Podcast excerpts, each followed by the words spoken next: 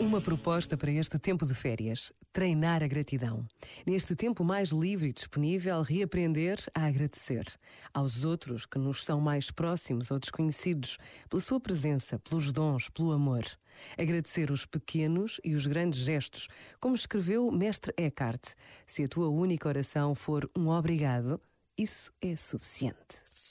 Este momento está disponível em podcast no site e na app.